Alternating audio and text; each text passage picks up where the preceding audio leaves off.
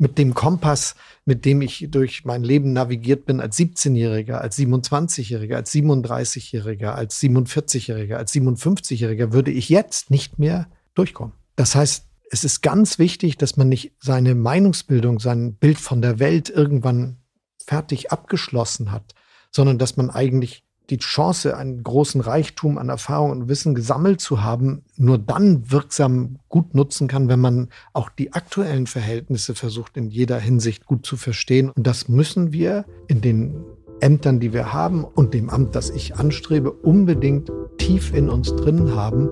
Ohne diesen Kompass geht das gar nicht. Willkommen im Hotel Matze, dem Interview-Podcast von Mit Vergnügen. Ich bin Matze Hirscher und ich treffe mich hier mit den für mich Besten der Besten, mit KünstlerInnen, mit UnternehmerInnen und mit schlauen Typen und versuche herauszufinden, wie die so ticken. Bevor ich euch meinen heutigen Gast vorstelle, möchte ich euch zuerst den Supporter vorstellen. Mein heutiger Supporter ist Bubble. Wie sind eigentlich eure Vorsätze fürs bisherige Jahr gelaufen? Ganz oben auf der Liste stehen bei einigen sicherlich eine Sprache lernen. Auch ich versuche es immer mal wieder, aber so richtig gelingt mir das nicht. Mit Bubble, der weltweit erfolgreichsten Sprachlern-App, schaffen wir das aber alle. Denn laut einer Studie der Yale University verbessern 100% der Bubble-Lernenden ihre Sprachkenntnisse in nur drei Monaten. Great. Fantastico, sage ich da. Mit Bubble könnt ihr 14 verschiedene Sprachen lernen. Mit dabei sind Englisch, Spanisch, Französisch, aber auch Portugiesisch oder Türkisch. Das Geniale an Bubble ist, dass ihr dank professionell erstellter Kurse durch Sprachlern-Expertinnen für jedes Sprachlevel von Anfang an mit echten Dialogen richtig sprechen lernt, anstatt nur mit einzelnen Worten oder Sätzen. So wie ich das zum Beispiel in der Schule gelernt habe und mich jetzt wundere, dass ich nicht so gut Englisch kann. Außerdem könnt ihr gezielt sprechen, üben und eure Aussprache mit der Spracherkennungsfunktion perfektionieren. So versteht man euch dann auch im anderen Land. Zahlreiche Podcast-Episoden und Magazinartikel sorgen dabei für Abwechslung beim Sprachenlernen. Noch bis zum 30. April gibt es für Hotel Matze HörerInnen eine sehr, sehr gute Aktion. Mit dem Code CHECK-IN könnt ihr jetzt sechs Monate abonnieren, aber ein ganzes Jahr lernen. Klickt einfach auf bubble.com slash audio und dann geht's einfach los. Den Link und alles dafür packe ich euch in die Shownotes. Vielen herzlichen Dank an Bubble. Und nun zu meinem heutigen Gast. Mein heutiger Gast ist Olaf Scholz von der SPD. Olaf Scholz ist Vizekanzler, Finanzminister und tritt in diesem Jahr im Wahlkampf für das Amt des Bundeskanzlers an.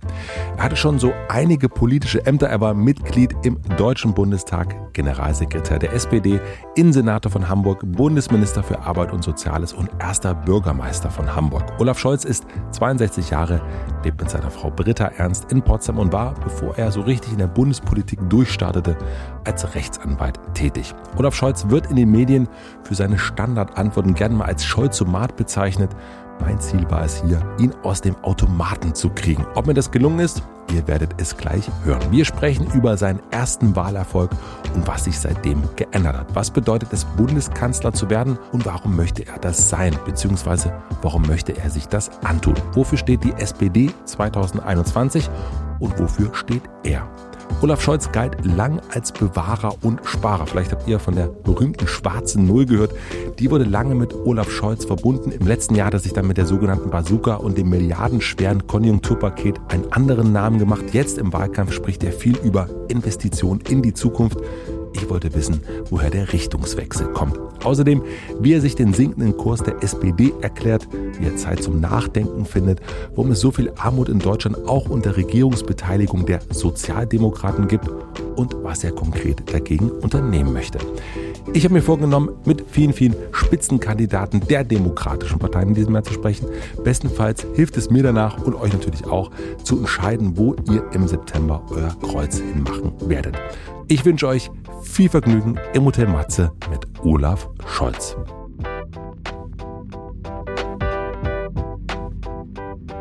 Ich habe jetzt gelesen am Wochenende, dass in San Diego Affen geimpft werden sollen. Hast du das auch gesehen? Das habe ich auch gesehen und natürlich. Ist das ein, ist das ein Witz? Ich befürchte, es ist kein Witz. Ich habe sogar gehört, es sei ein ganz anderer Impfstoff. Das weiß ich aber nicht wirklich. Und natürlich ist das ein Hinweis darauf, dass wir in Deutschland und in Europa das jedenfalls nicht so gut hinbekommen haben mit dem Bestellen der Impfstoffe und ja. all den Dingen, die damit verbunden sind. Ein Grund übrigens für mich, dafür zu sorgen, dass darüber auch geredet wird. Ich erinnere mich noch, als ich das Anfang des Jahres gemacht habe, war die Reaktion vieler noch, das darf man doch gar nicht ansprechen. Jetzt sagt es fast jeder und jede. Ja. Spricht ein bisschen dafür, dass ich da einen Finger in eine Wunde gelegt habe. Ich habe das aber nicht gemacht, um das jetzt immer weiter zu tun, sondern um auch Klarheit geschaffen zu haben, damit man jetzt nach vorne blicken kann und gucken kann, was machen wir draus. Und was machen wir jetzt draus? Wir haben jetzt jemanden in der Bundesregierung damit beauftragt, alles zu tun, damit die Impfstoffproduktion so weit wie möglich ausgedehnt werden kann.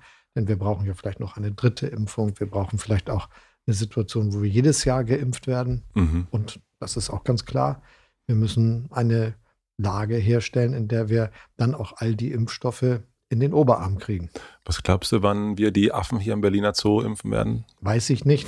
Da bin ich kein Experte und überlasse das jetzt auch anderen, diese Frage zu erwägen.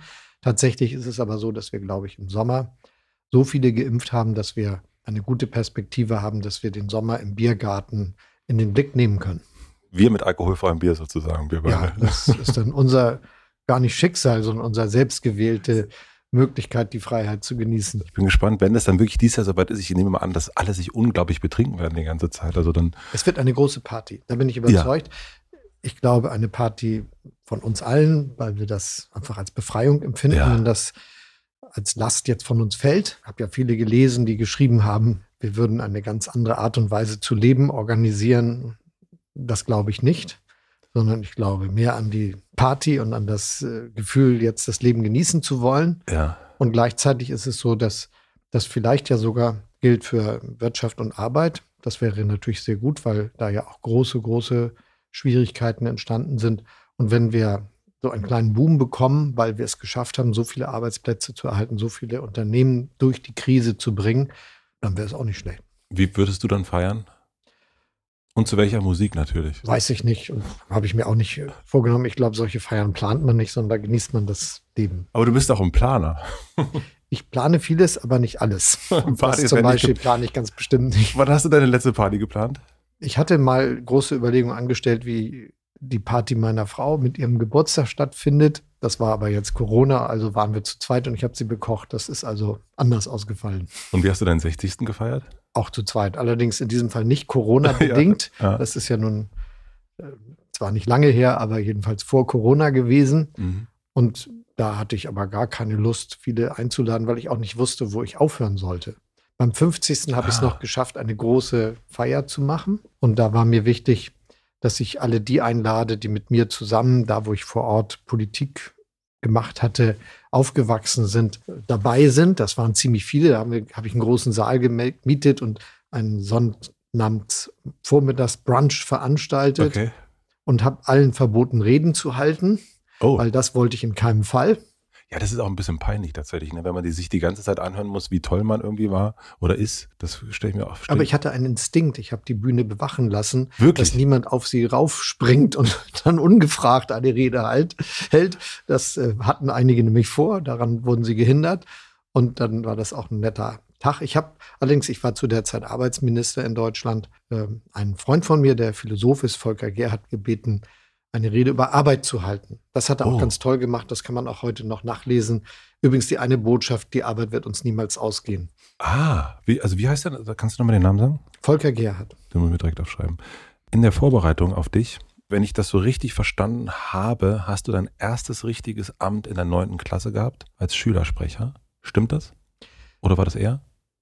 Ja, das ist so ungefähr richtig. Ich bin sehr früh Schülersprecher gewesen, was aber jetzt heroischer klingt, als es ist, weil das war eine Schule im Aufbau. Es gab nur eine Klasse oberhalb der neunten.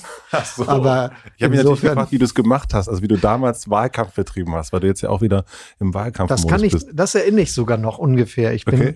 mit allen anderen von Klasse zu Klasse gezogen, die da sich auch um dieses Amt beworben hatten. Also deine Konkurrenz sozusagen. Da waren mehrere Konkurrentinnen und Konkurrenten. Ja erinnere ich jedenfalls noch irgendwie.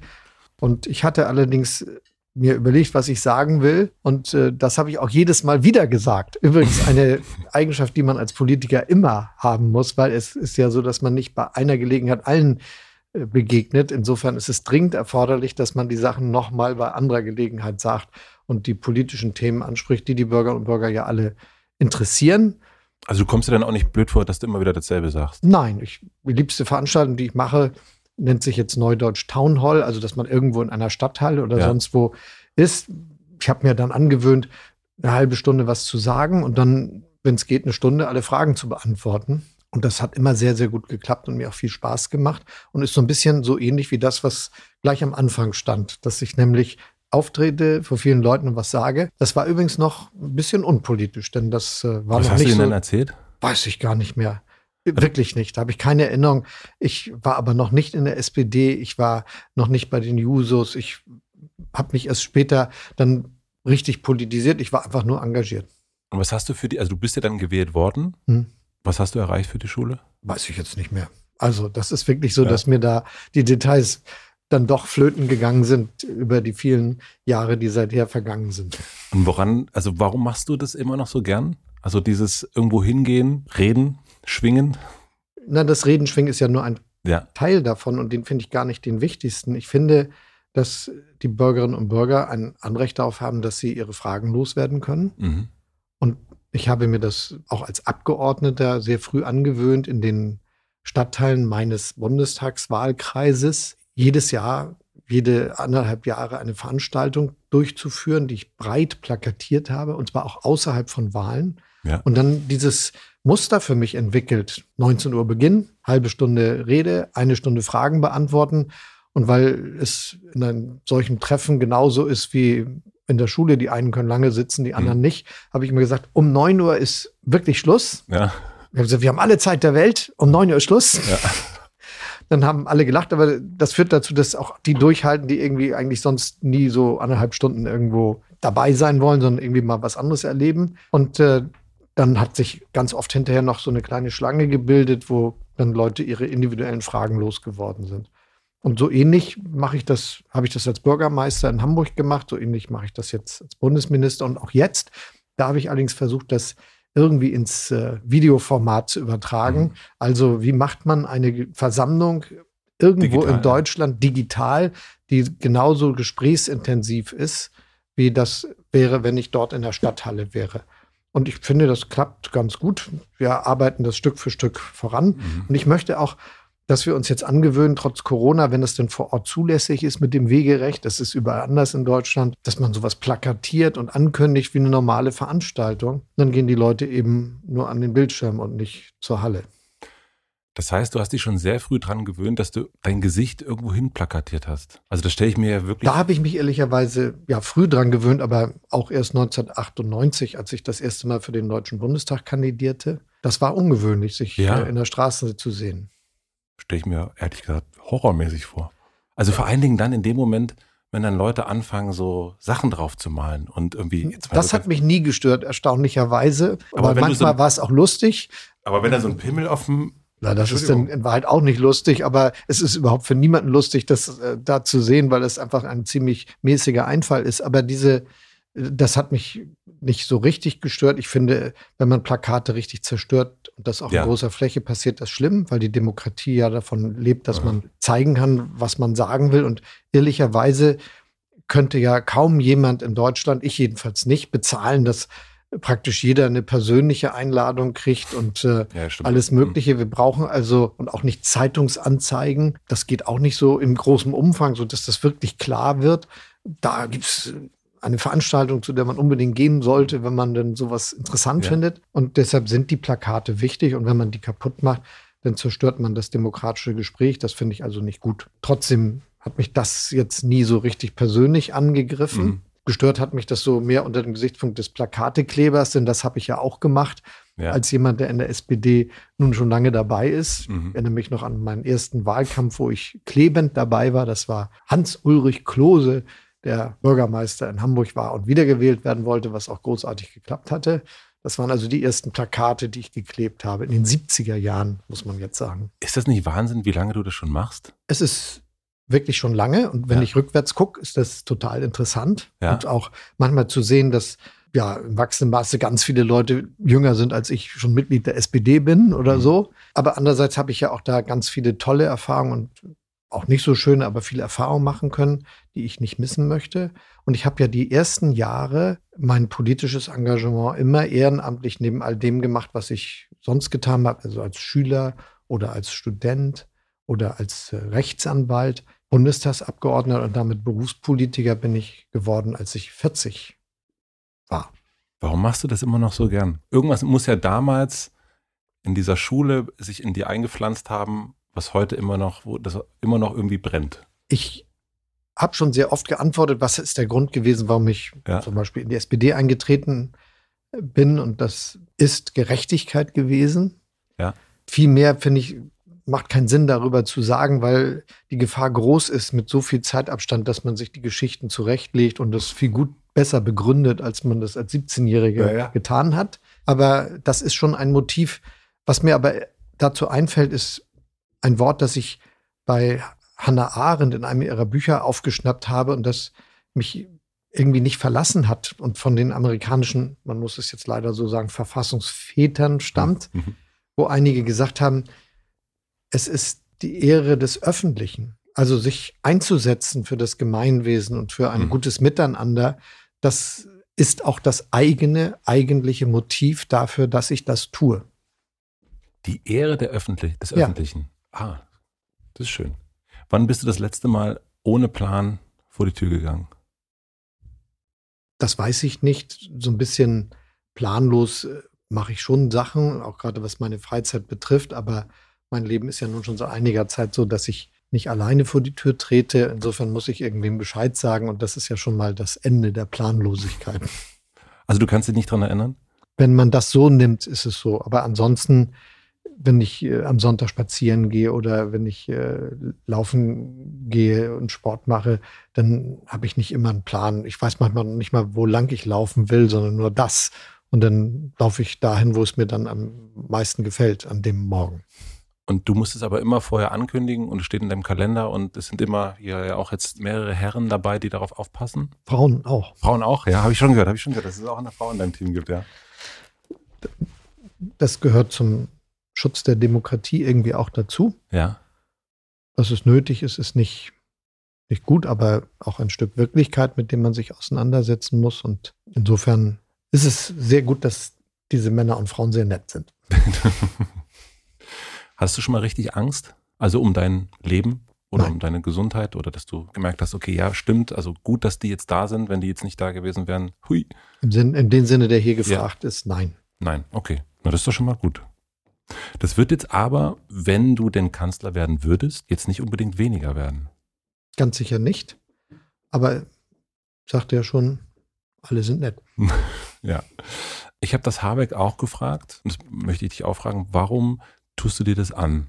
Also Kanzler werden wollen, jetzt in dieser Zeit, wo man sagen muss, wo alle sagen, ach, die krasseste Zeit seit dem Zweiten Weltkrieg. Und dann zu sagen, jetzt zu wissen, falls das jetzt alles klappt, und dann zu wissen, jetzt Kanzler und jetzt diese Verantwortung zu haben. Ich tue mir da nichts an. Ich okay. will das. Mhm. Auch deshalb, weil ich es kann, aber auch, weil das etwas zu tun hat mit dem, was mich umtreibt, was mich bewegt. Und ich mache das, was ich tue, gerne, auch wenn es schwierig ist, wenn es schwierige Probleme gibt, wenn Situationen da sind, die man sich gerne wegwünschen würde. Mhm. Es ist trotzdem das, was mich umtreibt, bewegt.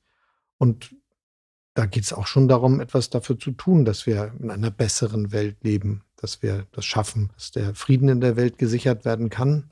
Das finde ich keine banale Frage und das wird ja auch nicht einfacher, wenn man sieht, welche Mächte alle neu entstehen, was nicht notwendigerweise schlecht ist, aber auch die Herausforderung nicht kleiner macht, wenn es um ein starkes, souveränes Europa geht, wo Deutschland ja nun ganz besonders ein Anlass hat, sich klar zu positionieren mhm. als größtes Land mit der größten Wirtschaftsleistung mitten in der Europäischen Union. Und es geht um Fragen, die mich seit meinem politischen Engagement von Anfang an umtreiben. Respekt zum Beispiel. Mhm. Wie kann man Achtung und Anerkennung organisieren? Wie können wir die Würde jedes Einzelnen, jeder Einzelnen gewährleisten. Das bewegt mich in Zeiten, die sich so viel ändern und so viel verändern. Und da möchte ich das, was mir dazu einfällt, auch bessere Wirklichkeit werden lassen. Als du gefragt worden bist, also wie ich das verstanden habe, wurdest du dann gefragt, ob du Kanzler werden möchtest. Hast du dir Bedenkzeit eingeräumt? Oder hast du das in dem Moment gesagt, ja, ich mache das? Ich wollte das und meine Freunde in der SPD, die Parteivorsitzenden, der Fraktionsvorsitzende, um nur diejenigen zu nennen, um die es unmittelbar in einer solchen Frage geht, wollen das auch und das passt zusammen. Aber das ist jetzt nicht so, dass jetzt an dem Punkt meiner politischen Laufbahn in den letzten Jahren das jetzt eine Frage gewesen wäre, wo ich jetzt ernsthaft sagen könnte, ich hätte nicht auch ohnehin gewollt. Also stand nicht zur Debatte, dass du Nein sagen könntest auf so eine Frage? Da wären alle sehr überrascht gewesen. Das wäre jetzt auch eine merkwürdig peinliche Koketterie. okay, aber ähm, an, ab welchem Punkt war dir das klar, dass das sein könnte?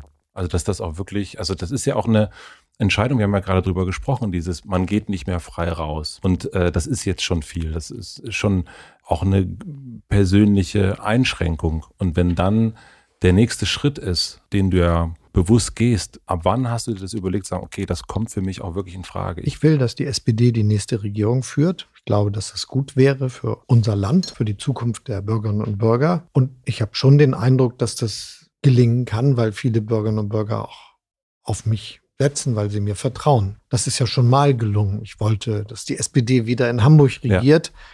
Und dann war irgendwann ganz klar, dass das nur funktioniert, wenn ich auch selbst meinen Hut also in den Ring werfe. Aber das ist ja, also meine, einen Hut wirft man ja an einem Moment, wo man sagt, jetzt werfe ich den Hut. Also es ist ja, der, der fliegt einen ja nicht da automatisch irgendwo hin. Ja, es war der Zeitpunkt, eine solche Entscheidung zu treffen. Darüber hatten wir auch intensiv diskutiert, wann wollen wir das machen und waren uns auch einig, dass es früh sein soll und haben uns sehr zeitig verabredet mhm. und es tatsächlich geschafft, ich glaube, fast zwei Monate lang niemandem davon zu erzählen, was in der Wirklichkeit der Politik, die wir hier haben, schon was Besonderes ist. Für mich war Kohl der erste Kanzler. Ich war damals zehn und habe den so ganz, ich glaube so bis zwölf fand ich den richtig toll. Ein Mann mit Macht, der die Mauern öffnen konnte und, und ja, so der Herrscher für mich war von diesem neuen Land. Wer war für dich so der erste Kanzler, der diese Anziehungskraft hatte? Ich bin mit 17 in die SPD eingetreten. Ja. 1975, da war Helmut Schmidt Kanzler, ein Hamburger, das hat mich natürlich total fasziniert. Und ich hatte auch vorher schon bewusst Willy Brandt erlebt. Mhm. Irgendwie natürlich anfangs als kleines Kind, als der Kanzler wurde, 69. Mhm. Und äh, dann nochmal sehr viel intensiver als das Misstrauensvotum wegen der wirklich weitreichenden und klugen Ostpolitik Willy Brandts den Bundestag erreicht hatte. Das hat ja auch nochmal zu einer großen Mobilisierung geführt, 72. Ja, und dann kurz danach bin ich ja auch in die SPD eingetreten. Und deshalb sind sicherlich die beiden Kanzler, die mich am allermeisten geprägt haben, Willy Brandt und Helmut Schmidt. Das wäre jetzt für einen Sozialdemokraten keine so überraschende ja. Aussage ja, und so. für einen Hamburger auch nicht. Ja. Aber auf alle Fälle ist es so, dass ich das auch real biografisch so wahrgenommen habe, wenn man guckt, wie alt ich dann jeweils gerade war. Das hat mich aber bis heute geprägt, zum Beispiel von der Vorstellung, wie ein guter Kanzler oder eine gute Kanzlerin sein sollte. Denn Nämlich? was die beiden mehr gemacht haben, als das dann doch oft hinterher der Fall gewesen ist, war zu erklären. Zu erklären, also, was sie machen. Zu erklären, was sie machen. Politik zu erläutern. Und das hat mich sehr beeindruckt. Und ich glaube, das gehört eigentlich zu einer guten demokratischen Regierungstätigkeit auch dazu. Mhm. Ja, das ist tatsächlich der Grund, warum ich dann irgendwann nicht mehr Kohl toll fand. Gerade mit der Affäre dann sozusagen gegen Ende eben nichts mehr zu sagen und zu sagen, ich sage jetzt nichts mehr. Also da war ich dann enttäuscht vom Kanzler und von dem Bild. Das ist für mich dann total kaputt gegangen und, und so dieses Vertrauen in so eine Figur. Was würdest du sagen, wie hat sich die Figur des Kanzlers oder die Funktion des Kanzlers von damals, von, nehmen wir mal Willy Brandt, zu heute verändert? Oder ist es noch das Gleiche? Das Gleiche ist es in keinem Fall. Ich habe mal, als ich erster parlamentarischer Geschäftsführer der SPD-Bundestagsfraktion war, im Englischen heißt das Chief Whip. Hm. Chief Whip. Ja. Süß. Süß. So süß ist es nicht gemeint, aber im Deutschen klingt es nicht so schlimm wie ja. im Englischen. Jedenfalls habe ich eine Diskussion gehabt mit meinem Kollegen, übrigens Norbert Röttgen mhm. damals mhm. von der CDU über die Große Koalition. Wir hatten dann auch zwei junge Minister der ersten Großen Koalition 67 dabei. Mhm. Das war eine richtig interessante Debatte, weil da ist noch deutlicher geworden, was sich seither verändert hat. Eine unglaubliche Beschleunigung. Es hat damals noch Dienstreisen in die USA gegeben, da waren die drei Wochen weg. Ah, und ja. fast mhm. unerreichbar. Ich glaube, dass das Ausmaß an Zeit, das früher noch vorhanden ist, war, selbst wenn man ein sehr verantwortliches Amt hatte, viel größer war, als das heute der Fall ist, weil die Medien, die Technologie, auch das ständige Interesse an uns dazu beiträgt, dass natürlich die Dinge alle eine viel größere Verdichtung bekommen. Und ich glaube, dass aber immer wieder Zeiten dabei sind, wo es schon darauf ankommt, ob man selbst einen guten Kompass hat für das, was notwendig ist. Also so ein Thema, wie ich das eben genannt habe, ein starkes, souveränes Europa. Das wird ja nur was, wenn man das nicht nur als Rede vor sich her trägt, wie eine ja. Monstranz und weiß, dass das jetzt echt was bedeutet, dass wir nicht die Ode an die Freude singen, mhm. dass wir nicht eine Europafahne vor uns sehen, dass wir uns nicht mit erhabenem Gefühl erheben und mhm. das ist Europa. Mhm. Das ist alles auch, mhm. sondern wir müssen ja dafür sorgen, dass es Macht hat, dass es stark ist, dass wir das, was wir an Demokratie, an Freiheitsrechten, an sozialer Marktwirtschaft im Unterschied zu anderen Teilen der Welt wichtig finden, nur gemeinsam sichern können. Und darum muss dann ja auch gerungen werden. Das hat Konsequenzen. Zum Beispiel, dass es mehr Mehrheitsentscheidungen in Europa geben muss. Und dazu muss dann gerade Deutschland den Anstoß geben. Dass wir das können, haben wir ja jetzt gesehen. Mhm. Ich glaube, dass die Architektur, die ich mir überlegt habe für die europäische Krisenantwort mit dem jetzt wieder Aufbauprogramm, niemand vor zehn, zwölf Jahren für möglich gehalten hätte. Und sie wäre auch nicht gegangen, wenn nicht der deutsche Finanzminister genau das richtig gefunden hätte. Insofern hat man für sowas auch eine große Verantwortung. Also ist diese Geschwindigkeit, von der du gerade gesprochen hast, nicht aber auch mh, hm, sehr anfällig für Fehler, für Fehlentscheidungen auch? Also wenn man sich drei Wochen äh, nach Amerika hin auf dem Weg macht, sozusagen. So lange hat es ja dann nicht gedauert, der Weg, aber man hat ja einfach auch Zeit gehabt, sich mit Dingen, mit, mit Fragen zu beschäftigen. Und heute geht es ja wahnsinnig schnell. Man muss, also ich, ich kann mir das kaum vorstellen, wie viele Entscheidungen du an einem Tag treffen musst. Und die Konsequenzen sind ja auch weitreichend von manchmal, okay, wir machen das so, wir machen das so, wir geben das Geld hierhin und nicht dahin. Ich nehme mal an, dass du das jetzt nicht äh, mit dem Fingerschnipsen beantwortest, aber das ist ja auch sehr, sehr anfällig, oder? Das ist so. Ich glaube aber, dass es auch früher nicht anders war. Es gibt eine große Verantwortung für das, was man tut. Mhm. Das ist wichtig, dass man sich sicher ist, das tragen zu können. Mhm. Ich glaube, dass es aber auch nie gut funktioniert, wenn man nicht einen eigenen Kompass hat und den auch immer weiter entwickelt, auch wenn das jetzt ein schiefes Bild ist, weil der Kompass ist ja da. Aber mhm mit dem Kompass, mit dem ich durch mein Leben navigiert bin als 17-Jähriger, als 27-Jähriger, als 37-Jähriger, als 47-Jähriger, als 57-Jähriger, würde ich jetzt nicht mehr durchkommen. Das heißt, es ist ganz wichtig, dass man nicht seine Meinungsbildung, sein Bild von der Welt irgendwann fertig abgeschlossen hat, sondern dass man eigentlich das, die Chance, einen großen Reichtum an Erfahrung und Wissen gesammelt zu haben, nur dann wirksam gut nutzen kann, wenn man auch die aktuellen Verhältnisse versucht in jeder Hinsicht gut zu verstehen und auch Ambitionen, Vorstellungen von der Zukunft zu haben, die dazu beitragen, dass man die richtige Richtung auch einschlagen kann. Und das müssen wir in den Ämtern, die wir haben und den Ämtern und dem Amt, das ich anstrebe, unbedingt tief in uns drin haben. Ohne diesen Kompass geht das gar nicht. Du meinst den Kompass, wenn ich das richtig verstehe, der Kompass, der sich immer wieder neu ausrichten kann? Die Welt, in der wir leben, muss man verstehen und da sie sich schnell verändert, muss man sie immer wieder neu verstehen. Ja. Das ist nicht irgendwann mal zu Ende. Und darum muss man sich auch mit einer unveränderten, hochintensiven Neugier kümmern. Also für mich ist das auch interessant, Termine zu haben, wie einen vor wenigen Tagen bei einem Hersteller von Beatmungsgeräten in Rheinland-Pfalz. Mhm. Da habe ich einen Wahlkampftermin gemacht. Klar, aber es war auch für mich total interessant zu sehen, wie die sind, was die machen, was die können. Oder mit den Gründ, der Gründer und dem Gründer von BioNTech zu sprechen und was die da 20 Jahre gemacht haben. Mhm. Und auch zu verstehen überhaupt, wo eigentlich die technologische Innovation liegt, die in dem neuen Impfstoff liegt, den die da entwickelt haben. Oder wenn ich sage, ich interessiere mich dafür, dass wir elektrifizierte Mobilität haben, dann muss ich doch sprechen, und zwar jahrelang mit den Technikvorständen der Unternehmen, mit den Betriebsräten, mit den Vorstandsvorsitzenden und rausfinden, was ist so alles in deren Köpfen, muss mich mit Umweltaktivisten unterhalten, was in deren Köpfen ist, um dann Entscheidungen daraus ableiten zu können. Wer glaubt, dass Politik getan ist, wenn man sich von irgendwem eine Vorlage schreiben lässt und dann macht man, wie das so in den Ämtern üblich ist, mit einem grünen Schrift sein Okay da drauf, mhm. der ist völlig fehl am Platz. Wie sieht denn dein Moment aus, wenn du dir Gedanken machst? Weil jetzt, ne, jetzt bist du von Termin zu Termin zu Termin. Äh, gibt es für dich Termine in deinem Kalender, wo drin steht, Olaf denkt nach? Ich kämpfe darum, dass dieser Eintrag in den Kalender immer mal reingeschrieben wird ja. und habe auch ständige Diskussionen mit meinen Mitarbeiterinnen und Mitarbeitern, dass wir darüber diskutieren, dass vor bestimmten Entscheidungen es notwendig ist, dass ich das alles schon habe, was viele sich ausdenken, mhm. dass ich mich damit auseinandersetzen und darüber nachdenken kann, was ich selber richtig finde.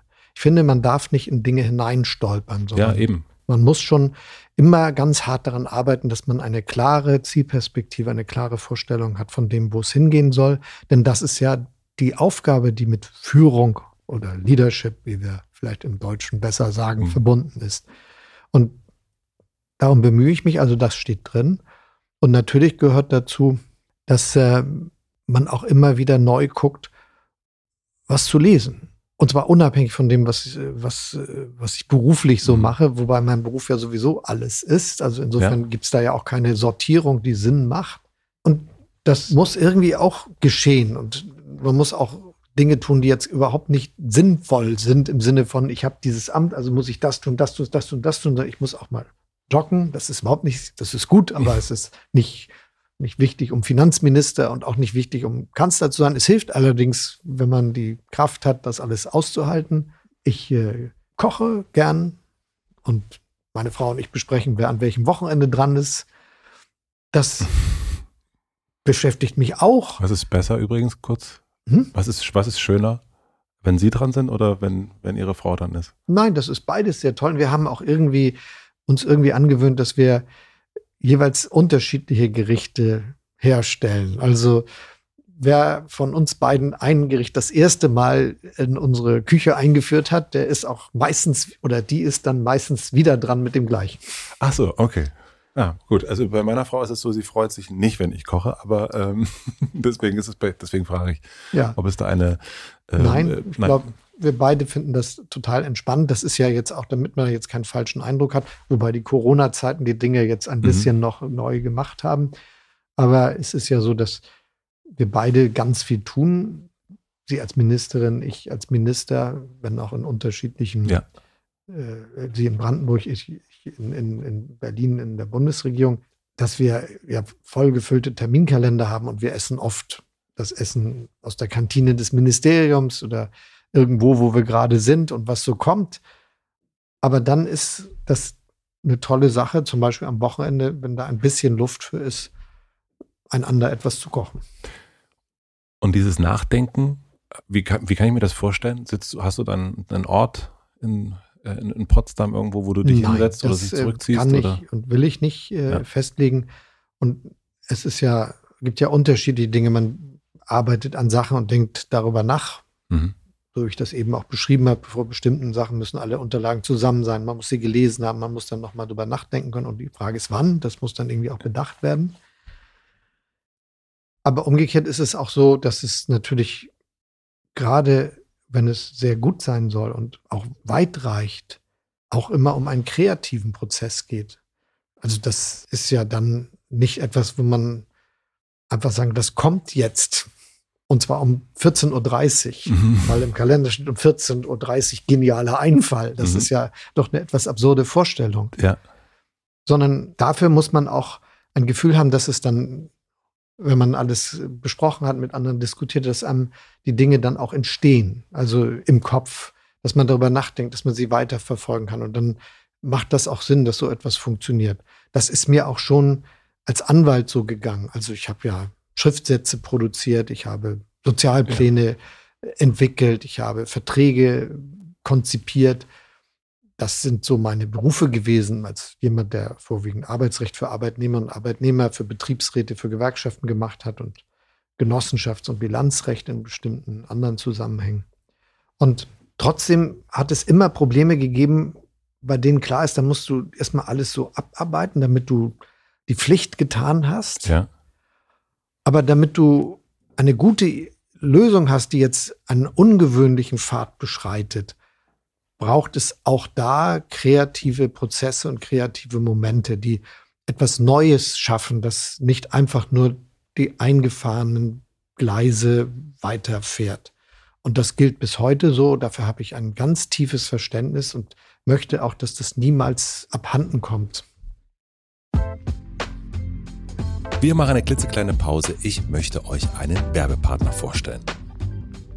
Mein heutiger Werbepartner ist Rewe. Ich weiß ja nicht, wie es euch so geht, aber bei diesem schönen Wetter sitze ich viel, viel lieber draußen im Café, anstatt meine Zeit im Supermarkt zu verbringen. Deswegen nutze ich, und aus vielen anderen Gründen auch, den Rewe Abholservice, damit ich wirklich nur wenige Minuten für meinen Wocheneinkauf brauche. Unter rewe.de slash Abholservice packe ich alles, was ich und meine Familie so brauchen, in den virtuellen Warenkorb. Super dabei ist auch, dass ich meine Lieblingsprodukte in meinem Profil gespeichert habe und sie deswegen sozusagen immer sofort online griffbereit sind. Und schon drei Stunden später kann ich sie fertig verpackt in meinem Rewe-Markt des Vertrauens abholen, an dem ich sowieso auf dem Heimweg vorbeikomme. So spare ich nicht nur Zeit, sondern bekomme auch richtig frische Lebensmittel, weil die Kühlkette bis zum Abholzeitpunkt sichergestellt wird. Klingt einfach, ist es auch. Und ihr denkt jetzt vielleicht, ach, das gibt es jetzt nur in Berlin. Das stimmt aber nicht, denn ein Abholservice findet ihr deutschlandweit in jedem zweiten Rewe-Markt. Probiert es direkt mal aus. Mit dem Code HOTEMATZE, alles groß und zusammengeschrieben, bekommt ihr sogar 5 Euro Rabatt auf euren Einkauf ab 50 Euro. Ist doch super, oder? Den Link und den Code findet ihr wie immer in meinem Linktree in den Shownotes. Vielen Dank an Rewe für die Unterstützung dieser Folge. Und nun zurück zur Folge. Dieses Neue, du hast es schon ein paar Mal gesagt und auch jetzt in eurem Programm ist Zukunft steht groß da als eine von drei Wörtern. Du galtst aber lange als ein Bewahrer, als die, die Olaf Scholz mit der schwarzen Null und so weiter und ähm, nicht so viel äh, vorsichtig und so weiter und so fort. Und das Gefühl hat sich, also das Bild hat sich meiner Meinung nach verändert durch Corona, die berühmte Pistole, die Bazooka, äh, dass da irgendwie so eine, äh, es wirkt, dass da eine andere Dynamik für mich nur von Weitem drauf guckend irgendwie da ist. Ist das ein Blick, der stimmt? Hat sich wirklich bei dir was verändert, dass du gemerkt hast, nee, wir müssen in die Zukunft investieren, ich muss, wir müssen schneller sein, wir müssen neuer sein? Oder ist das etwas, was man vielleicht nur nicht gesehen hat? Es wird jetzt nicht schwer verwundern, wenn ich sage, das Zweite. Aber vielleicht einmal als Begründung dazu. Ich, auf der Hamburger Bühne hätte niemand eine Frage. Da bin ich zwar auch als jemand bekannt, der dafür gesorgt hat, dass die Wirtschaft läuft, dass mhm. äh, das klappt mit den Aufgaben, die der Staat auch hat bei Justiz und innerer Sicherheit und all den Dingen. Aber tatsächlich weiß da jeder, flächendeckend Ganztagsangebote für Krippen und Kitas, für alle, gebührenfrei, ganztags, alle Schulen, Ganztagsschulen. Auf jeder Schule, dem Gymnasium und der Stadtteilschule kann man Abitur machen. Eine erstklassige Jugendberufsagentur, die den Übergang von der Schule in eine Berufsbildung organisiert.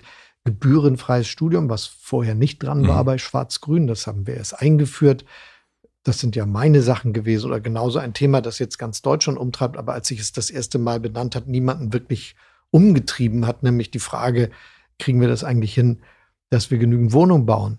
Als ich das das erste Mal noch als Vorsitzender der nicht regierenden SPD in Hamburg sagte, dass wir ein Wohnungsmangelproblem hatten, so 2009, 2010, hatten die damals regierenden Schwarz-Grünen noch behauptet, das sei ein Irrtum.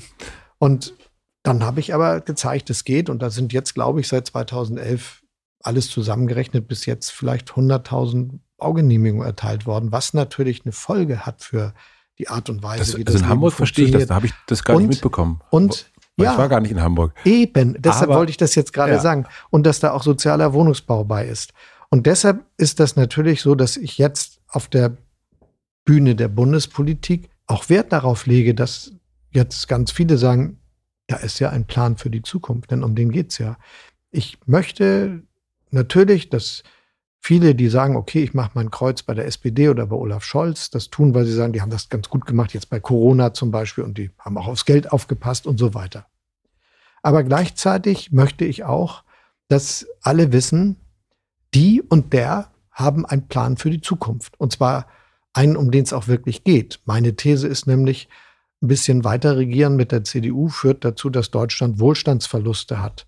2050 wird die Welt ganz anders sein. Da werden 10 Milliarden Menschen auf der Erde leben. Die wiederaufgestiegenen Nationen Asiens werden vieles von dem können, was wir auch können. Und wenn wir dann technologisch auch noch an der Spitze dabei sein wollen und wenn wir für die Arbeit, die wir machen, noch so gut bezahlt werden wollen, wie das heute im Schnitt, mhm. wenn auch nicht für jeden, wie wir wissen, äh, der Fall ist, dann müssen wir jetzt schon die richtigen Weichen stellen bei erneuerbaren Energien, bei der, dem Aufhalten des menschengemachten Klimawandels, bei dem industriellen Einstieg in die Wasserstoffwirtschaft, bei moderner Mobilität, ich, ich, bei der Gigabit-Gesellschaft oder moderner äh, Pharmazie, wie wir das jetzt erlebt haben mit BioNTech und CureVac zur Bekämpfung der Corona-Infektionen. Und das, glaube ich, ist etwas, was ganz zentral sein muss, darüber zu diskutieren, was ist der Plan für die Zukunft. Es geht nicht nur über die Leistung der letzten Jahre und über das, was in der Vergangenheit war, es geht auch um die Zukunft. Das äh, sehe ich total und das sehe ich auch bei dir total jetzt und in den letzten Monaten, dass dieser, also da, da ist für mich aber nur so ein gefühlt eine Tür aufgegangen, die vorher das Bild hatte ich von dir nicht. Also, dass das so ist, dass du jemand bist, der sagt, okay, Zukunft, digital, wir müssen investieren, weil wir wollen mithalten. Also dieses Bild hat sich mir nicht vermittelt. Da habe ich auch keine Kritik weißt du, dran, wenn ich das mir erlauben darf, als Interviewter na, zu unbedingt. sagen. Aber unbedingt will ich sagen, es spricht ja genau dafür zu sagen, dann muss das auch gesagt werden. Übrigens ist das einer der Gründe, warum die SPD zwei Entscheidungen getroffen hat. Nämlich erstens, sie sagt sehr früh, wer der Kanzlerkandidat ist, nämlich Olaf Scholz. Und ich bin ja bisher der Einzige auf dem Platz. Alle anderen müssen ja drum rumreden, wenn sie gefragt werden, ob sie vielleicht Kanzler werden würden und wie sie das Leben sich dann vorstellen. Das muss ich nicht. Und zweitens, dass wir als Erste auch auf dem Platz sind mit einem Zukunftsprogramm. Und wenn dann alle merken, die denken ja über die Zukunft nach, ist ja schon ein Teil der Miete bezahlt. Wir haben über, oder du hast schon das, das Thema soziale Ungerechtigkeit oder Armut angesprochen. Jetzt ist es ja nicht so, als wäre die SPD in den letzten Jahren nicht schon in der Regierung gewesen. Allerdings ist die Zahl der Armut hat aktuell einen historischen Wert seit der Wiedervereinigung bei 15,9 Prozent. Also wenn das so, wenn die Gerechtigkeit so ein großes Thema ist und das Soziale auch bei der bei der SPD, frage ich mich natürlich, wie konnte es dazu kommen?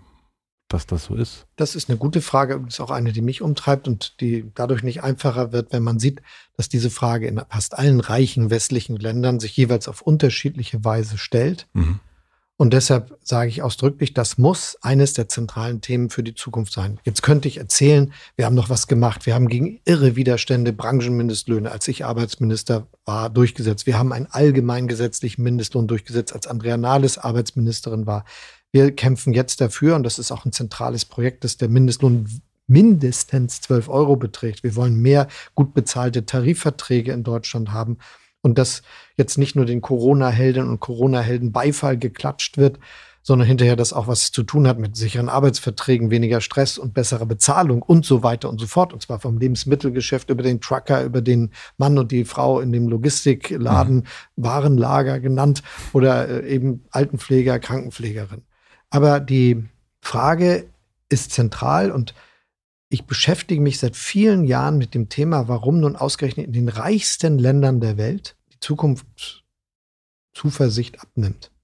Also wie erklärt man sich, dass in Norwegen seit 40, 50 Jahren eine rechtspopulistische Partei ziemlich stark ist, dass es jetzt in Dänemark, Schweden und Finnland welche gibt. Aus der Perspektive der übrigen Welt gibt es da keine Probleme, das wissen die alle besser, aber so sieht das mhm. aus.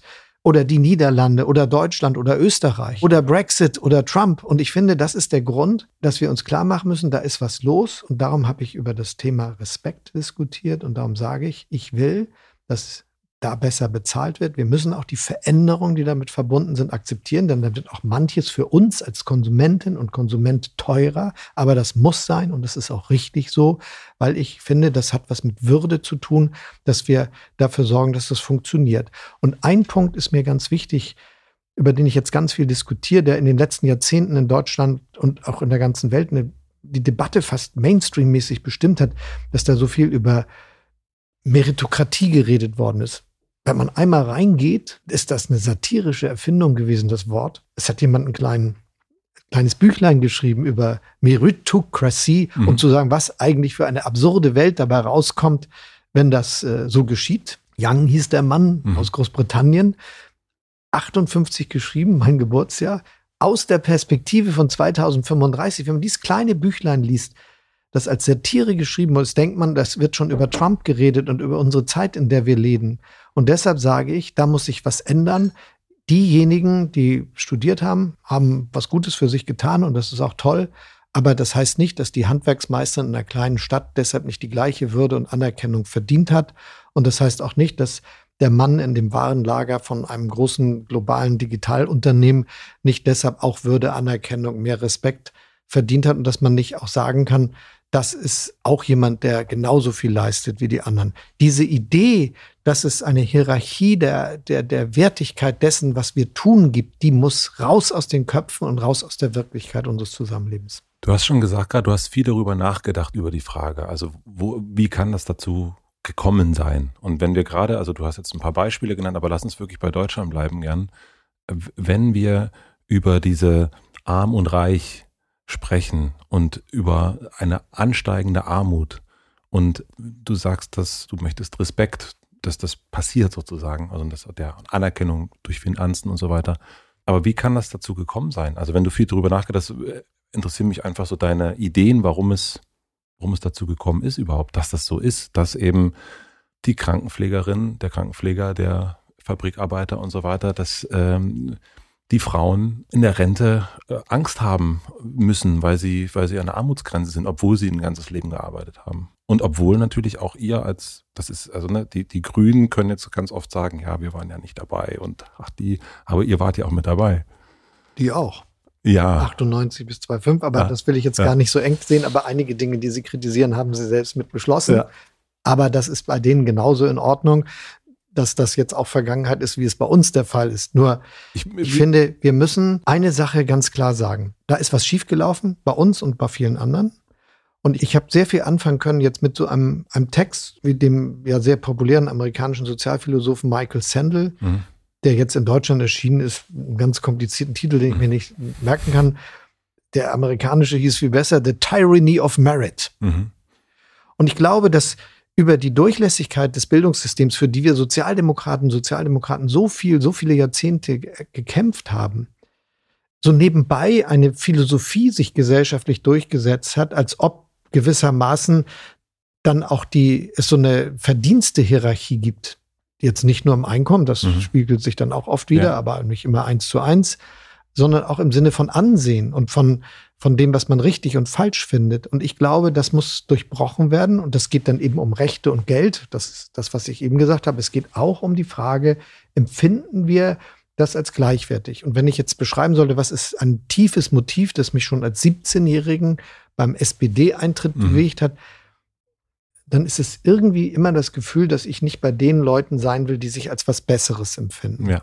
Und schiefgelaufen ist, dass das eigentlich eine kulturelle Einstellung geworden ist, die ganz schön viele haben. Und das muss durchbrochen werden. Deshalb geht es nicht nur um die Frage, wie wir die Gesetze machen. Das ist wichtig und ob man sich gut gesichert fühlt und abgesichert, sondern es geht auch um die Frage, wie wir aufeinander gucken.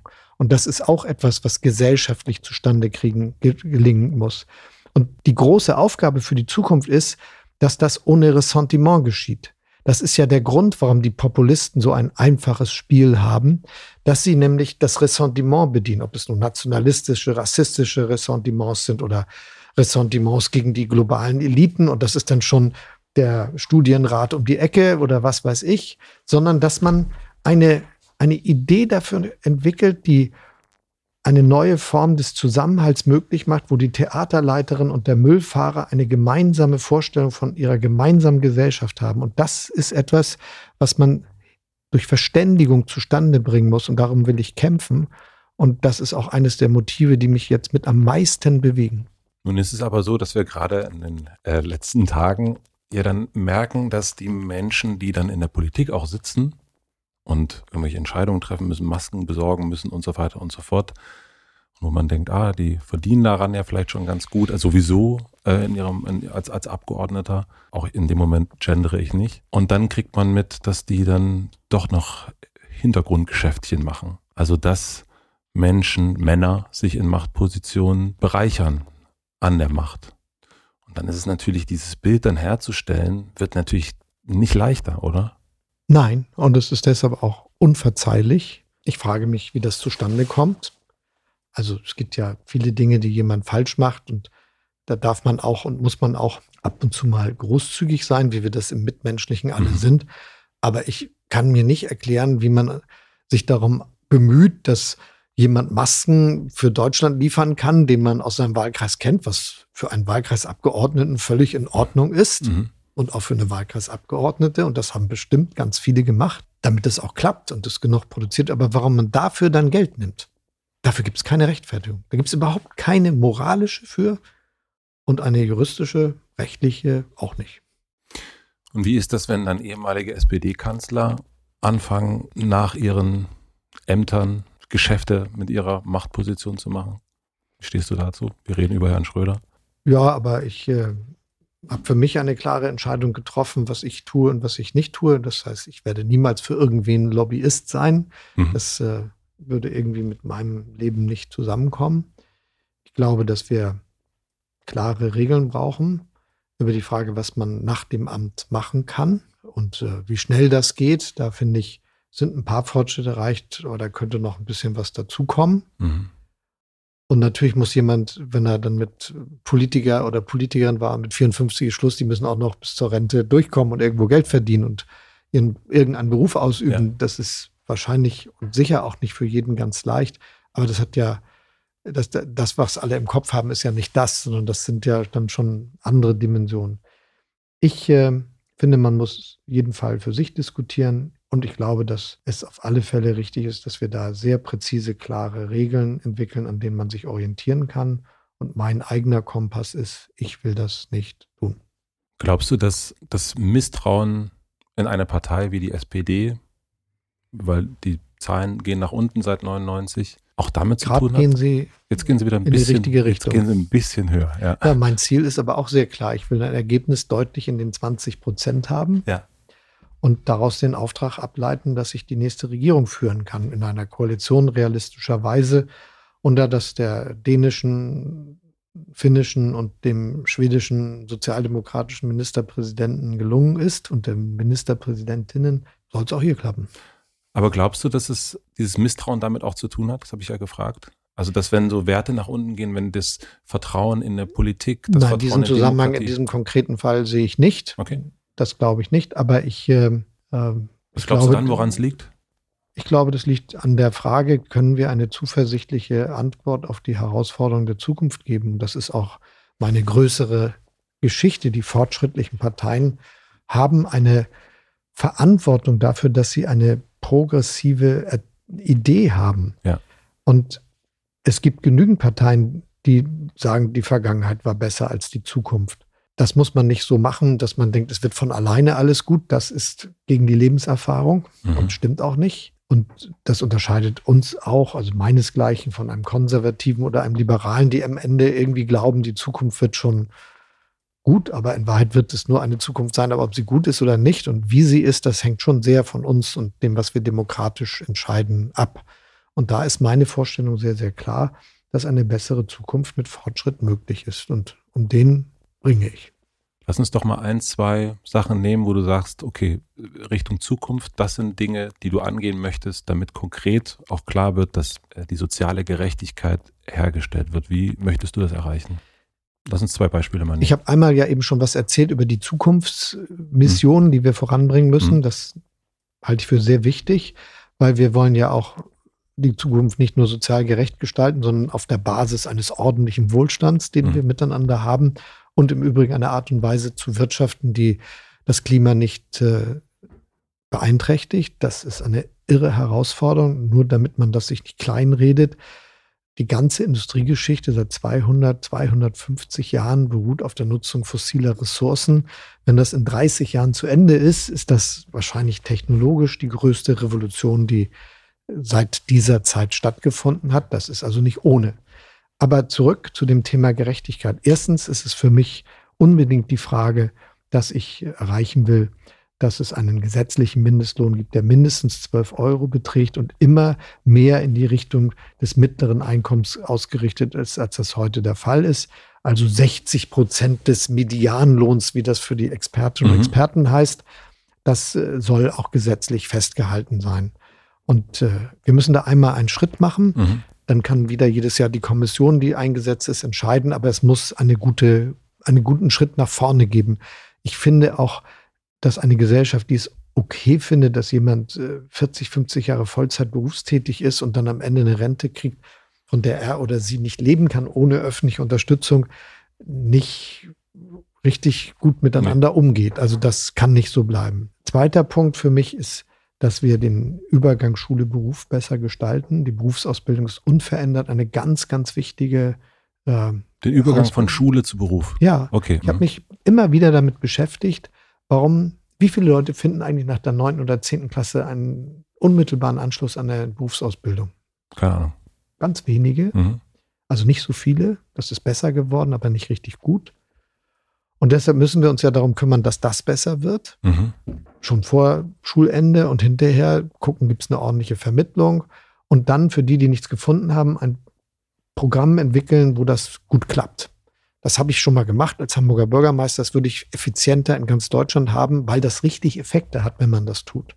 Das Dritte ist, ich möchte, dass Kinder besser aufwachsen können. Deshalb habe ich die Idee einer Kindergrundsicherung, die ergriffen werden muss und die die bisherigen Leistungen gerechter ausgestaltet, sodass nicht jemand, der sehr viel verdient, mehr hat für seine Kinder als jemand, der und die wenig verdienen.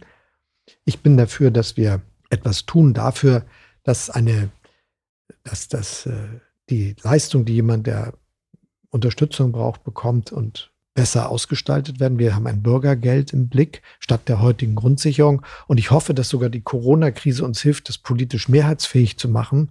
Denn da ist ja jetzt so eine Debatte entstanden. Viele tüchtige Bürgerinnen und Bürger sagen, ja, aber für mich ist das ja nicht. Aber wenn wir auf so ein System der Letztabsicherung gucken, wie die Grundsicherung mhm. für Arbeitssuchende das heute ist, und sie nur richtig finden, wenn sie für die anderen ist, dann haben wir kein gutes System entwickelt. Es muss so sein, dass jeder und jede für sich denkt, wenn ich plötzlich darauf angewiesen wäre, an dem nichts tadelig ist, sondern der sich immer angestrengt hat, die sich immer angestrengt hat, wie wäre, müsste es dann sein? Mhm. Und wenn das der Konsens ist, unter dem wir das formulieren, dann wäre das, glaube ich, ein ganz, ganz großer Fortschritt.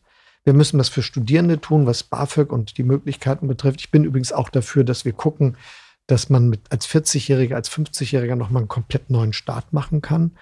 Und dann, glaube ich, gehört zu dem, was unbedingt unter Gerechtigkeitsgesichtspunkten getan werden muss, auch, dass wir dafür sorgen, dass wir uns die Wohnung leisten können, in denen wir gerne leben. Da ist nicht genug getan. Dann haben wir jetzt das Grundgesetz geändert. Jetzt können wir weiter sozialen Wohnungsbau fördern, aber es muss wenigstens 100.000 neue Sozialwohnungen pro Jahr geben. Wir brauchen 400.000 Wohnungen pro Jahr, die neu gebaut werden, und zwar da, wo sie gesucht werden. Und das alles das sind Aufgaben, die was mit Gerechtigkeit zu tun haben, für die man sich einsetzen muss. Ist denn dieses Parteisystem, also wenn wir jetzt davon ausgehen, du wirst äh, gewählt werden, dann wird die SPD das ja nicht alleine machen. Dann wird es eine große Koalition, wollt ihr nicht mehr, dann wird es Ampel, Grün, Rot, Rot, was auch immer wird es geben. Ist dieses Parteisystem eigentlich noch zukunftsfähig oder dieses System, wie wir es aktuell haben? Weil was wir ja sehen, also wir haben gerade schon das Thema Armut äh, angesprochen und man sieht auch, du hast gesagt, die Geschwindigkeit ist eine ganz andere. Aber ich habe das Gefühl, als Bürger dieses Landes, die Sachen dauern schon ganz schön lange. Also gerade wenn ich überlege, digital, wie lange das irgendwie dauert. Also ich meine, haben, wir haben immer noch nicht alle einen Internetanschluss. Wir können ja mal gucken, wie schlecht die Verbindung hier in Berlin Mitte ist. Es ist eine Katastrophe.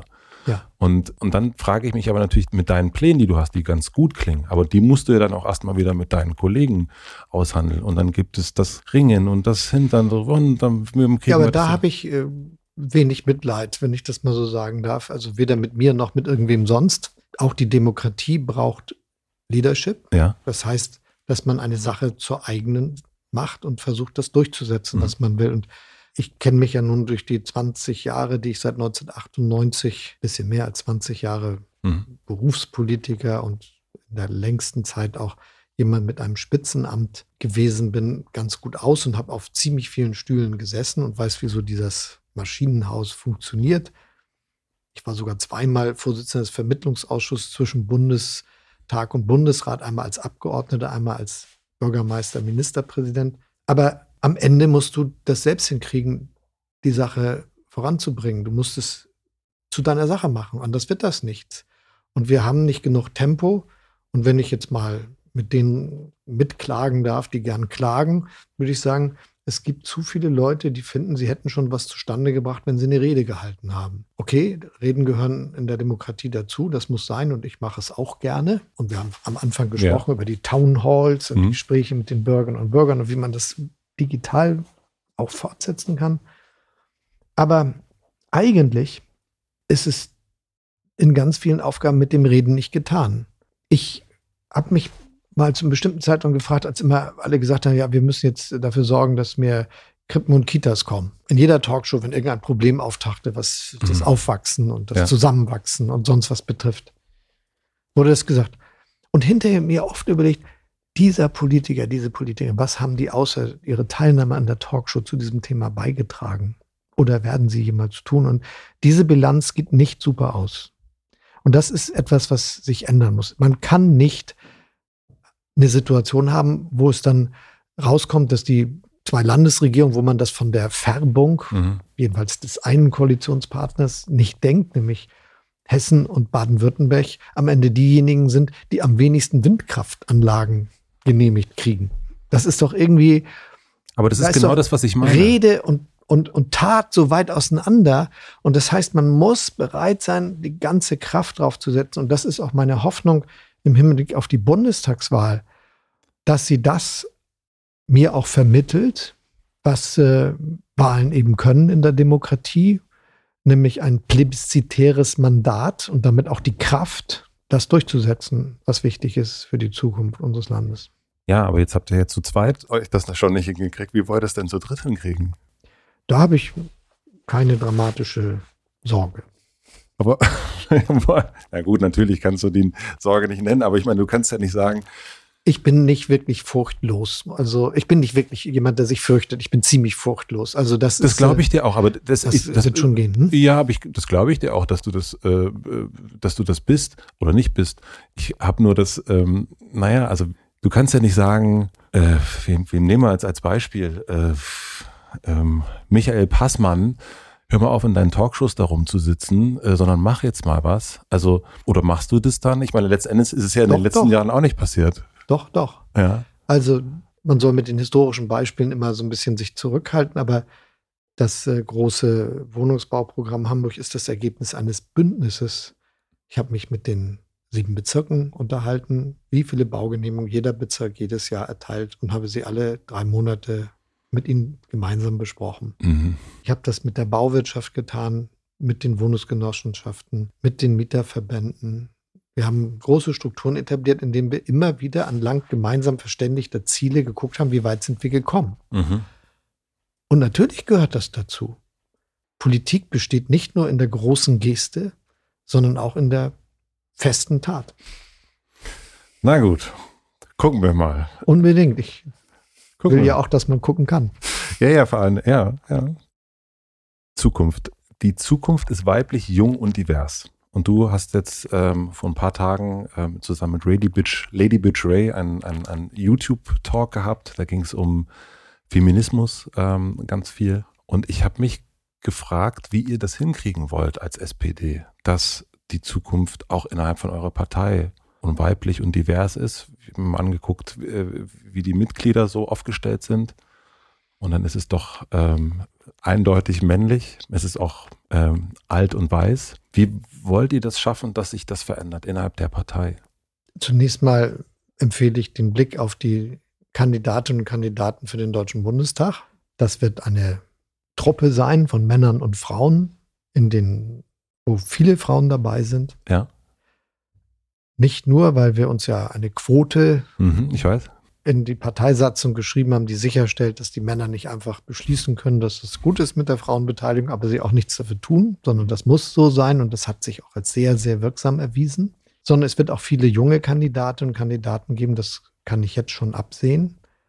Und es wird auch viele geben, die zum Beispiel einen biografischen Hintergrund haben, wo in der Familie eine Migrationsgeschichte zu beobachten ist. Und deshalb wird es genau so sein. Aber wenn du mit Lady Betray über intersektionellen Feminismus sprichst und das auf dem SPD-YouTube-Kanal, Und dann kann man sich, ich link das dann auch in die Shownotes, da kann man sich mal so ein bisschen in den, in den Kommentaren umschauen. Das ist, also schon da ist ein großes Fragezeichen bei dem einen oder anderen Mann, der da, würde ich mal behaupten, dass dann eher Männer sind, die dann drunter schreiben, die überhaupt nicht wissen, worüber ihr dann gerade eigentlich redet.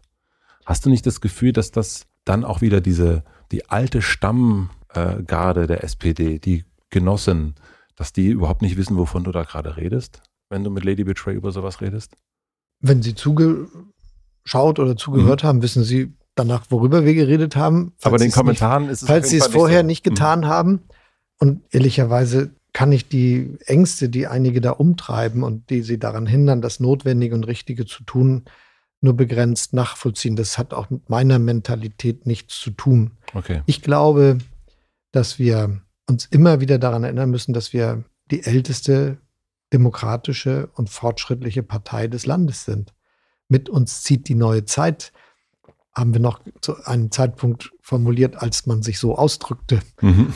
Und das ist aber ganz tief in den Genen der SPD, dass das eigentlich eine Partei ist ohne Ressentiments und dass das eine Partei ist, die daran glaubt, dass mit demokratischer Politik die Zukunft besser werden kann. Und äh, das bedeutet natürlich zu jeder Zeit immer mal auch wieder eine andere Aufgabe anzunehmen. Aber das Spiel, das einige im Kopf haben, die uns von außerhalb der SPD und außerhalb, ich will da gar nicht nur die SPD in den Blick nehmen, des im weitesten Sinne progressiv fortschrittlichen Milieus der Gesellschaft erzählen wollen, wir müssen uns entscheiden, entweder die oder die. Das spiele ich nicht mit.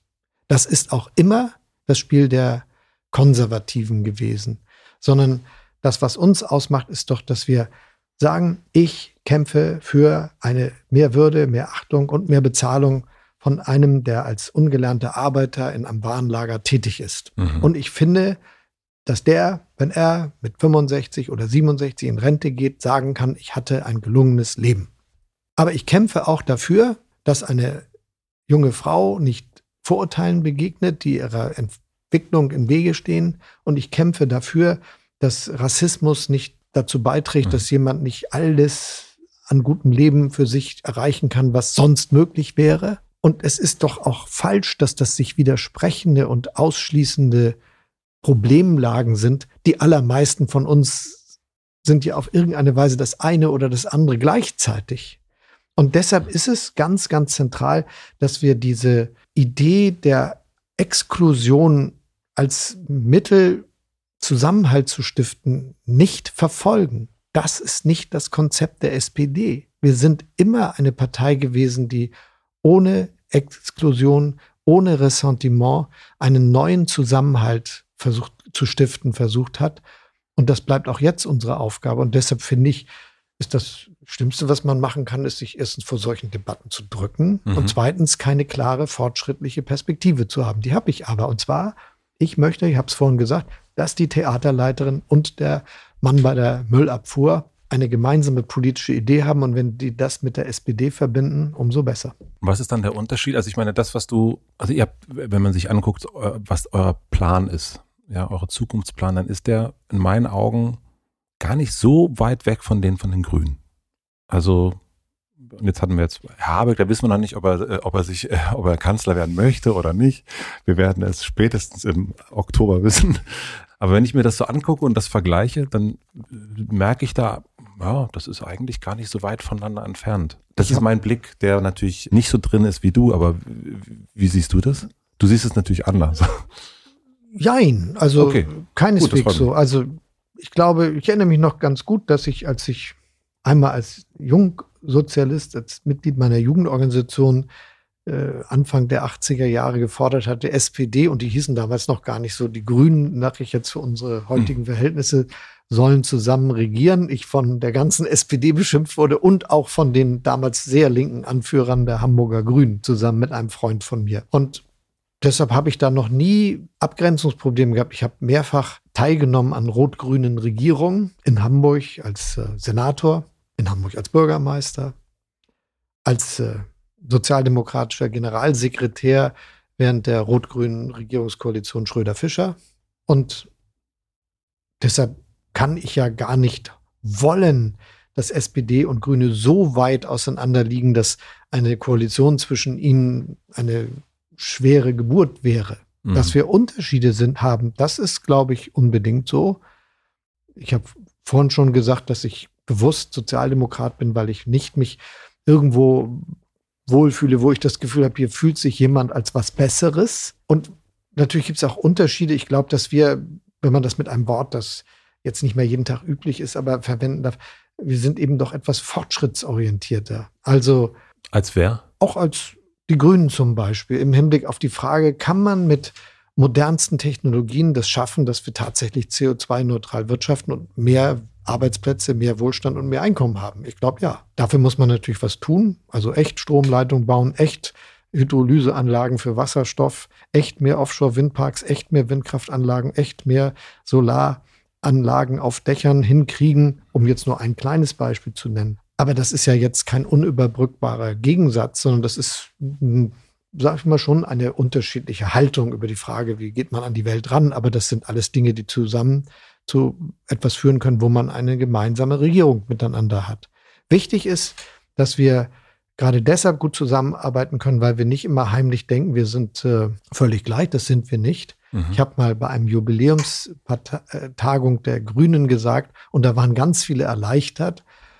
Die Grünen sind eine sehr eigenständige politische Partei. Sie sind nicht Fleisch vom Fleische der SPD. Das empfinde ich auch nicht so, obwohl ich einer der ersten war, der überhaupt mal darüber nachgedacht hat, könnten wir nicht zusammen regieren, wie ich eben berichtet habe, heißt das noch lange nicht, dass ich auch nur zu irgendeinem Zeitpunkt nicht genau wusste, warum ich nun ausgerechnet in dem Laden gelandet bin, in dem ich bin, nämlich der SPD. Ja, also ich meine, dass du der SPD treu bist, das ist, das ist ja so äh, unübersehbar. Aber ich finde das, also ich habe mich gefragt, wo, wo wann, wann gibt es den Olaf, der sagt, oh, das gibt mir ganz schön, mir zu viel. Gibt es den Moment? Also kennst du den Moment? Es gibt in jedem Leben Moment, wo man denkt, das wird jetzt aber ganz schön viel. Ja. Aber auch bei jeder Tätigkeit und allem, was Menschen machen. Was ich tue, mache ich gerne. Ich habe das eingangs gesagt. Mhm. Es ist mir wichtig, sich für das Öffentliche einzusetzen und das, was uns miteinander zusammenhält. Es bewegt mich, das interessiert mich. Aber ich habe natürlich ein Leben, das sich nicht nur auf diese Sache beschränkt. Und äh, ich bin glücklich. Es ist nicht so, dass ich denke, ich mache das, weil ich muss, aber ich will ja gar nicht. Das ist nicht die Lage, in der wir uns befinden. Auch in unserem Land und in unserer Situation gibt es Dinge, wo man tun muss, was zu tun ist. Gerade jetzt die Corona-Krise hat ganz viele solche Momente mit sich gebracht. Aber wir leben ja Gott sei Dank in einer Demokratie. Und um jetzt ein vielleicht absurdes Beispiel zu nehmen, aber wenn jemand sagt, mein Leben gilt der Geige, dann muss er oder sie nicht Politiker werden. Ja, das verstehe ich natürlich. es gibt Zeiten, in denen ich dem Geiger oder der Geigerin sage, doch. Aber die bleiben uns hoffentlich erspart. Darf ich dich trotzdem fragen, wann es für dich so einen Moment gab, wo du gesagt hast, oh. Das ist kein. Es hat immer Momente gegeben, wo ich gesagt habe, es kann jetzt so sein, dass es zu Ende geht. Ja. Und wo ich auch nicht weitermachen wollte, weil ich den Preis, das es nicht würdig ist, nicht, mhm. ich, dass mich die Selbstachtung kosten würde, nicht bezahlen würde. Ja. Denn auch wenn jetzt nachträglich meine politische Biografie ziemlich geradlinig aussieht, war sie es ja nicht. Und mehrfach waren Situationen da, wo es auch hätte am nächsten Tag zu Ende sein können. Da war für mich immer wichtig, dass ich ja, bevor ich vom Beruf Politiker geworden bin, Rechtsanwalt war mhm. und das sehr gerne und sehr intensiv gemacht habe und jeden Tag das Gefühl hatte, ich könnte da hingehen und ich wäre wieder da. Und ich hatte das auch immer für mich sicher, dass das möglich ist. Ah, ich bin also nie, habe nie aufgehört, gewissermaßen das machen zu können. Und das ist immer etwas, was ich mit im Kopf hatte, dass ich nicht verdammt bin, weiterzumachen sodass ich auch deshalb freimütiger vielleicht als der eine oder die andere sagen kann, ich mache weiter, weil ich will. Ich habe fürs Ende noch drei schnelle Fragen. Was denken andere über dich, was vielleicht gar nicht stimmt? Ich glaube, nicht jeder findet, hat schon rausgefunden, dass ich auch ganz humorvoll bin. ja.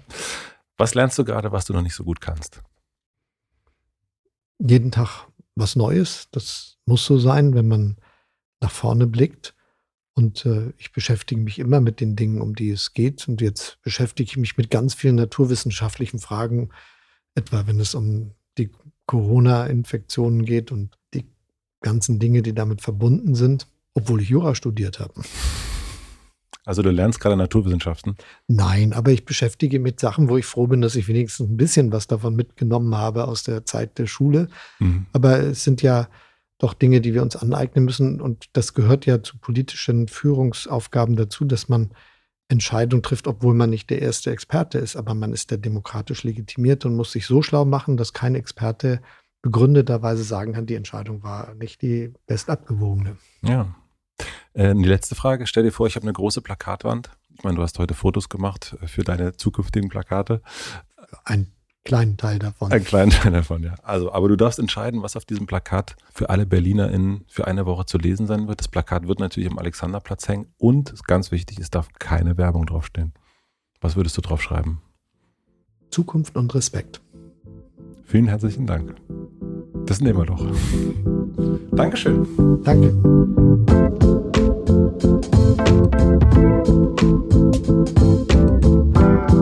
Das war Olaf Scholz. Vielen, vielen herzlichen Dank fürs Zuhören. Ich bin wirklich sehr, sehr gespannt auf eure Reaktion. Für mich ist das eine andere Art von Interview irgendwie, ein bisschen anders als mit KünstlerInnen oder UnternehmerInnen hier zu sprechen. Ich freue mich also sehr, wenn ihr mir schreibt, wie ihr das Ganze so findet. Ich hatte bei ihm und auch schon bei den anderen Begegnungen mit PolitikerInnen das Gefühl, dass das wirklich sehr, sehr neugierige Menschen sind. Und so wollte auch Olaf wissen, als er hier reingekommen ist, was wir genau machen, hat sich das Hotel vor dem Gespräch genau zeigen lassen. Er sagte ja auch, dass es möglich sein muss, Fragen zu stellen. Deswegen macht er auch so gerne seine Townhall-Meetings. Ich hatte aber hier ein bisschen das Gefühl, dass er nicht unbedingt auf alle Fragen antworten will, beziehungsweise dass er nicht das antworten will, was man eigentlich gestellt hat. Also er ist ganz gut darin, sich so ein bisschen rauszuwinden, finde ich. Wie findet ihr das Ganze? Ich freue mich, wie gesagt, auf euer Feedback. Das hier ist das zweite Politikergespräch in diesem Jahr. Davor war Robert Habeck von den Grünen da. Das Gespräch könnt ihr euch natürlich auch noch anhören. Da wissen wir noch nicht ganz genau, ob er dann auch wirklich der Kanzlerkandidat der Grünen werden wird. Wir werden sehen. Ich bin auf jeden Fall sehr, sehr gespannt, welcher Politiker, welche Politikerin hier als nächstes ins Hotel Matze kommen wird. Wie immer am Ende nochmal ein kleiner Dank an die Supporter Bookbeat, Triodos Bank und Bubble für die redaktionelle Unterstützung an Torben Becker, für den Mix und den Schnitt an Maximilian Frisch und für die Musik an Jan Köppen. Und wie fast immer zumindest gibt es am Ende einen kleinen Podcast-Tipp zum direkten Weiter. Und ich freue mich sehr, wenn ihr heute direkt weiterhört. Es ist ein neuer Podcast von Mit Vergnügen, der nennt sich Wie kann ich was bewegen? Und das ist der Podcast von und mit Raul Krauthausen, der war auch schon im Hotel Matze zu Gast. Und Raul fragt sich, wie wird aus politischem Protest politisches Handeln. Wie kann ich als einzelner Mensch Einfluss nehmen? Kurz gesagt, wie kann ich etwas bewegen? Und das passt auch heute hier sehr, sehr gut. Den Podcast, den gibt es überall da, wo man Podcast hören kann. Es gibt schon zwei Folgen mit Carola Rakete und Gerhard Schick. Ich freue mich sehr, wenn ihr da mal reinhört. Wir hören uns hier wieder nächste Woche Mittwoch. Ich freue mich darauf. Ich wünsche euch noch einen schönen Tag, eine gute Nacht. Bis dahin, euer Matze.